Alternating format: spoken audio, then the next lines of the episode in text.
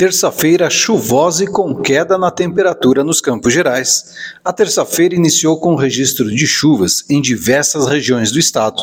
Nos Campos Gerais, alguns municípios registraram chuvas a partir das 3 horas da madrugada. Em Ponta Grossa, as pancadas de chuvas foram registradas por volta das 5 horas da manhã de hoje.